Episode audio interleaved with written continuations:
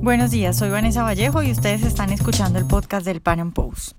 Este fin de semana se llevarán a cabo las elecciones presidenciales impuestas por Nicolás Maduro en Venezuela. Maduro compite con Henry Falcón, quien también es chavista, pero que dice que es la oposición. Evidentemente Falcón no es más que un payaso pagado por el chavismo para decir que en Venezuela sí hay oposición y que participa en elecciones. En el podcast de hoy vamos a hablar de lo que puede ocurrir este fin de semana con estas elecciones, de las consecuencias que se pueden venir y del circo que han montado. Nuestro invitado es Oliver Pérez, liberal y director político del Partido Integridad. Oliver, buenos días y muchas gracias por estar hoy con nosotros. Gracias a ti, Vanessa, por la invitación. Oliver, pues estamos a nada de las elecciones presidenciales en Venezuela. Ya este domingo que viene son. Eh, y, bueno, quiero que hablemos un poco al respecto y por supuesto creo que uno de los temas fundamentales es lo de Falcón, el supuesto candidato de la oposición. ¿Tú crees que Falcón, ah, bueno, por ahí le escuché a Montaner decir que había tres opciones con Falcón?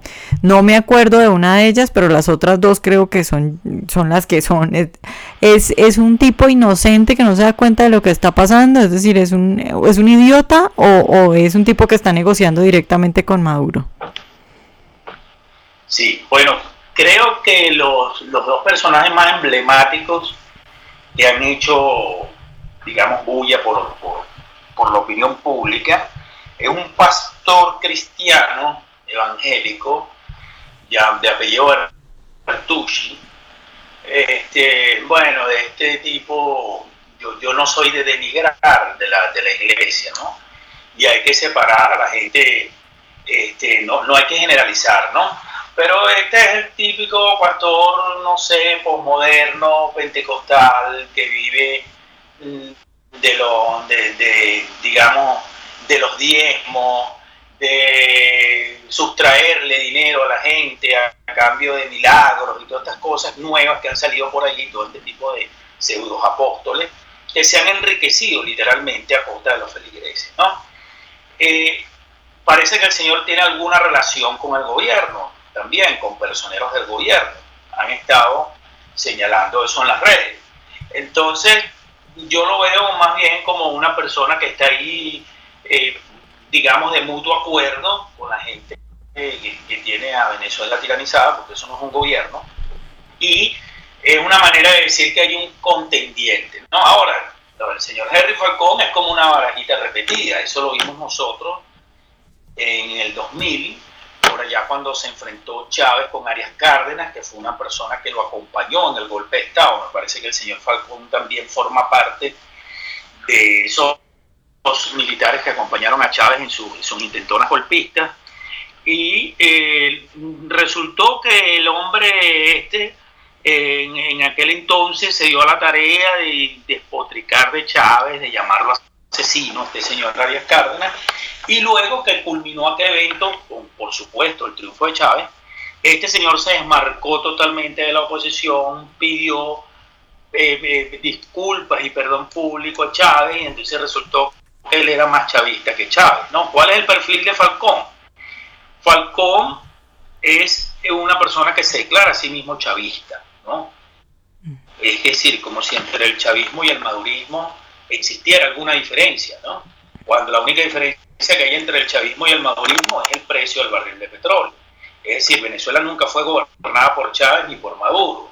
Todos sabemos que el socialismo del siglo XXI se maneja satelitalmente desde Brasil eh, con el foro de Sao Paulo, lo maneja Cuba, porque el actor más importante dentro de esa asociación criminal que es el foro de Sao Paulo son los Castros, ¿no? Ni siquiera Cuba, digamos los Castros.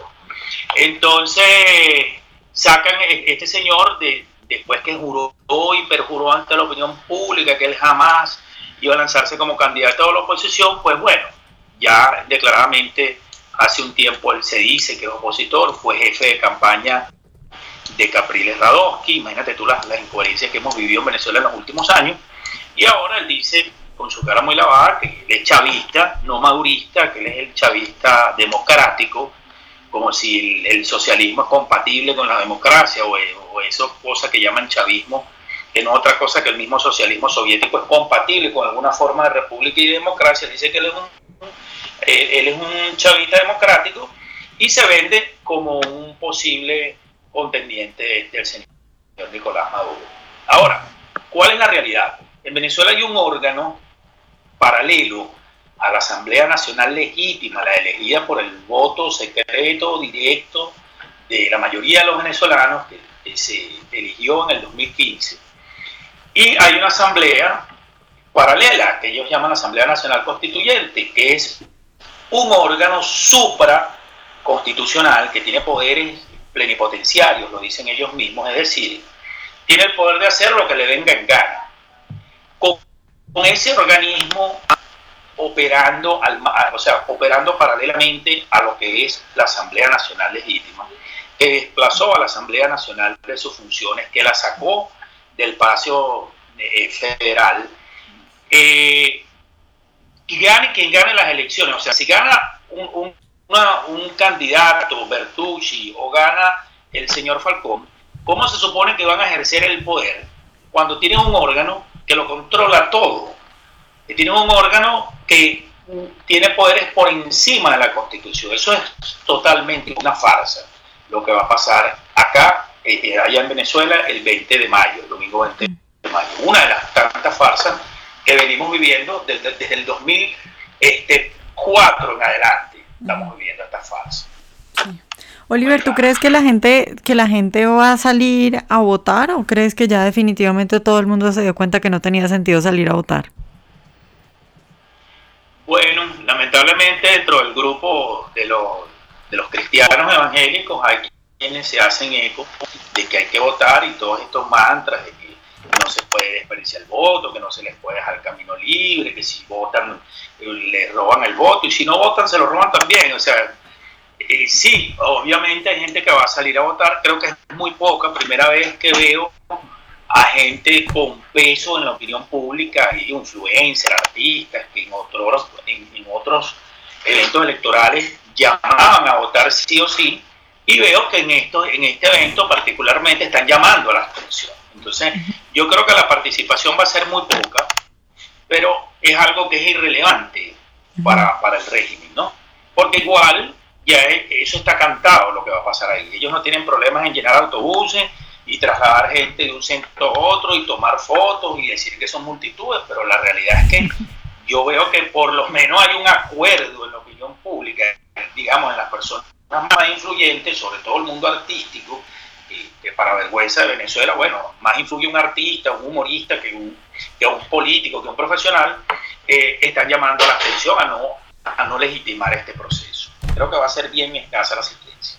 Oliver, ¿y en qué anda la MUD? Porque pues antes era la MUD la que hacía el papel que ahora hace Henry Falcón. Bueno, yo no sé si existirá algo todavía que se llame la MUD. Ellos se han cambiado el nombre tantas veces entonces ahorita se llaman el Frente Amplio, o sea, una cosa... Sí, ¿qué pasó por ejemplo con Henry, con Henry Ramos Ayub? Que, que, que, supuestamente iba a ser el, de la oposición, ¿no? Sí, bueno, yo creo que ahí ellos mismos han, se han dado cuenta de que lanzarse a un evento como este es quemarse políticamente, ¿no? Mm.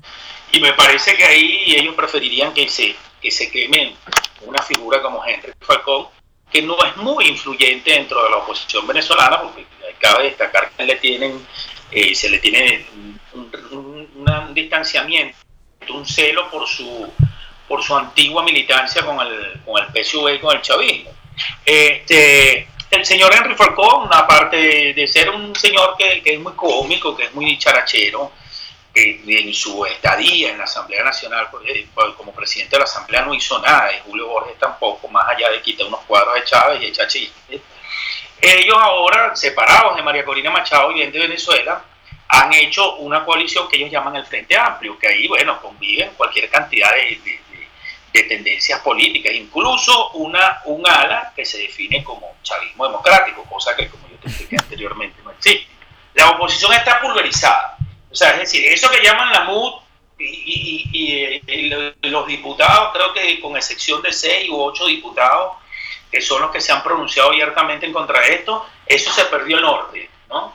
Ellos ya después de que entregaron la asamblea en el 2015, eh, perdón, en, las elecciones estas del, año pasado, que se les montó la Asamblea Nacional Constituyente, ellos colgaron los guantes, nadie sabe dónde están metidos, ellos no sé por dónde es que están legislando y ponen unas agendas, eh, no sé, como que vamos a, celebrar, a reconocer el triunfo de las mujeres en la historia, algo así, como que si eso es agenda en los momentos que está viviendo Venezuela, en un momento donde una compañía como Alimentos Kellogg, una compañía emblemática del centro occidente del país, con una planta de producción impecable, con una historia impecable dentro del país, cierra sus puertas, despide a todos los empleados, pero de, o sea, lamentablemente se ha criminalizado tanto la actividad empresarial que los señores, los, dueños, los, los, accionistas tuvieron que huir del país, cerrar las puertas de un día para otro, mandarle el correo a los empleados, decirles que todas sus prestaciones están en sus cuentas de banco y huir del país y el, el presidente, el, señor este, Maduro, no se le ocurre una mejor idea en cadena nacional que decir que le va a mandar alerta roja por Interpol, como si la gente de Interpol es un mesero que está en un restaurante y tú le pides una soda y te la va a traer, ¿no? Como si una alerta roja es una cosa así de sencilla, ¿no?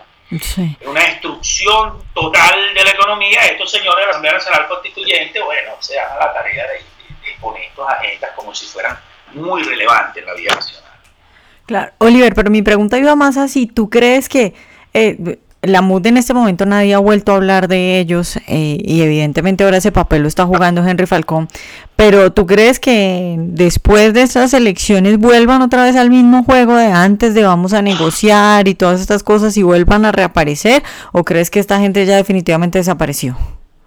No, no, porque ellos son funcionales a este sistema. Ellos no, eh, yo creo que ellos se están replegando de, este evento electoral. Seguramente después de este evento, bueno, vienen todas las cantaletas de toda la vida, Capriles, entre la Malú y toda esa coalición que llaman ahora el Frente Amplio. Este, vendrán con, la, con el cacareo de que fue fraude, de que ellos no avalan y no reconocen ese evento electoral, pero siguen llamando a Nicolás Maduro presidente y siguen rindiéndole las pleitecillas a todos los órganos del poder que son ilegítimos, ¿no?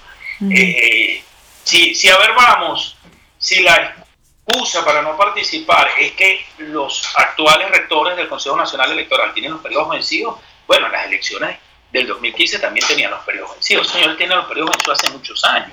Eso no han cambiado. Tú ves los videos y eran jovencitos cuando agarraron al cargo y ya tienen canas y son unos ancianos. Es decir, porque la idea es perpetrarse en el poder. Entonces, no, no, eso no, ellos no han renunciado a negociar. Ellos están esperando un espacio que se abra una brecha donde ellos puedan ir a negociar espacios de poder. De hecho, eh, yo creo más bien que no es Henry Falcón ahorita el abanderado de, la oposición venezolana en encuestas así muy, muy emblemáticas que se hacen a través de las redes sociales, especialmente el Twitter. Esa, esa batuta ahorita la lleva la señora Machado, recientemente acaba de estar en la frontera con Colombia, eh, creo que estuvo con gente de Iván Duque que la está apoyando, la señora esta país que va a ser eh, vicepresidenta. Marta Lucía, sí. La señora Marta Lucía. Y la persona que, a pesar de sus errores, porque yo no quiero aquí tampoco endiosar a nadie, nadie es perfecto, a pesar de, de haber formado parte de esa coalición opositora, a pesar de haber ido a participar en procesos electorales que estaban declaradamente como fraudulentos, eh, yo creo que María Corina Machado hizo, hizo bastante con separarse de la MUD y es el personaje político que tiene más relevancia, que, la opinión pública la mira como siendo con más coherencia ¿no? frente a lo que está pasando. Este, obviamente ella está dentro del país, yo creo que ella es muy comedida con las cosas que, dice.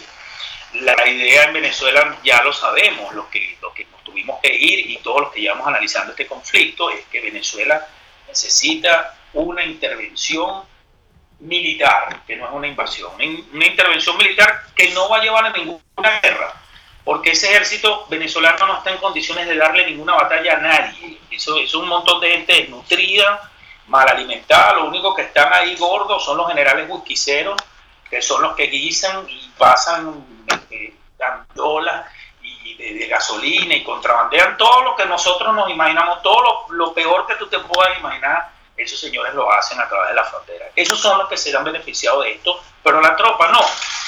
Entonces, hasta que no vaya, porque ellos son unos matones, ¿no? Es como el matón del barrio, hasta que no vaya uno más bravo que ellos y se les pare enfrente.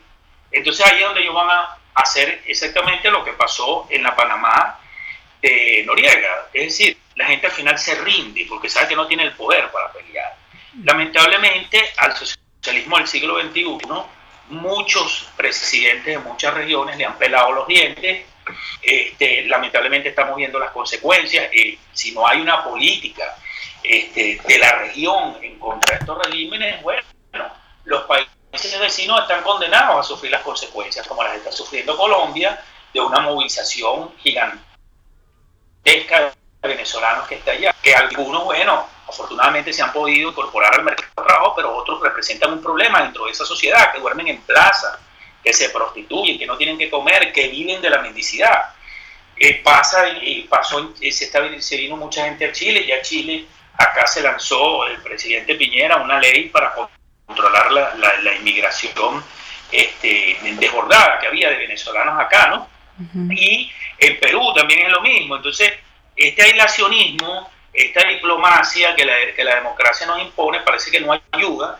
Y finalmente, eso que tanto temen aislándose, de que esos fenómenos no vayan a, digamos, a, causarle daño a ellos, terminan este, trasladándose hasta, hasta esas regiones, terminan trasladándose a, otros países de la región, estos problemas que se crearon en Venezuela. Lamentablemente, lamentablemente en Venezuela ya no hay república, ya no hay forma política ni democrática de entenderse con esta gente porque son unos matones.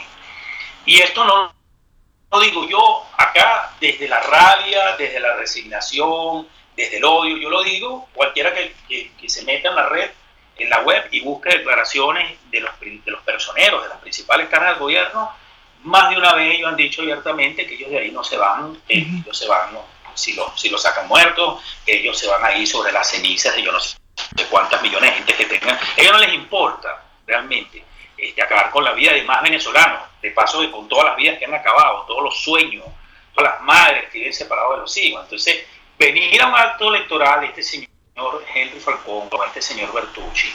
Es simplemente es hacerle el juego a una, una, o sea, a una payasada, es como te querer poner un barniz democrático que incluso expertos, eh, o eh, digamos, opinadores, eh, con mucho respeto, o sea, gente que, que, que en política tiene mucho peso, que aseguran que inclusive puede haber un traspaso del, poder, ¿no? De manera emblemática. O sea, decir, mira, aquí gana Falcón, y vamos a poner Falcón aquí cinco años, pero eso sí, te tengo aquí detrás de ti a la asamblea esta nacional constituyente. Claro, como en Cuba que ya pusieron uno nuevo, pero pues igual sigue siendo Castro, el que está detrás.